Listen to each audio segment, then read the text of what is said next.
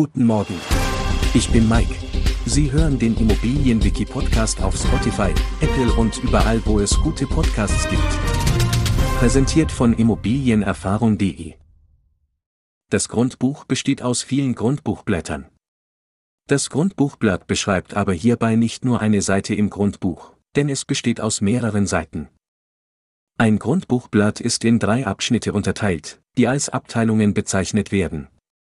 Jede Abteilung enthält unterschiedliche Informationen über ein bestimmtes Grundstück.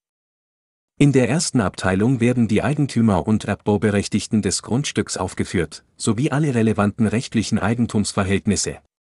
Hier erfahren Sie, wer aktuell das Eigentum am Grundstück innehat und ob es Erbbaurechte oder andere besondere Regelungen gibt. Die zweite Abteilung beinhaltet Informationen über Grundstückslasten und Beschränkungen. Darunter fallen beispielsweise Dienstbarkeiten, Vormerkungen oder Vorkaufsrechte, die auf dem Grundstück lasten und die Rechte des Eigentümers einschränken können. In der dritten Abteilung finden Sie Angaben zu Grundpfandrechten. Das sind in der Regel Hypotheken, Grundschulden oder Rentenschulden, die als Sicherheit für Darlehen oder Kredite auf dem Grundstück eingetragen sind.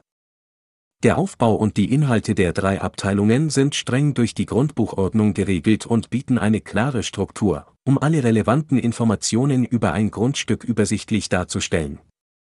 Wir freuen uns darauf, Sie auch in der nächsten Folge begrüßen zu dürfen.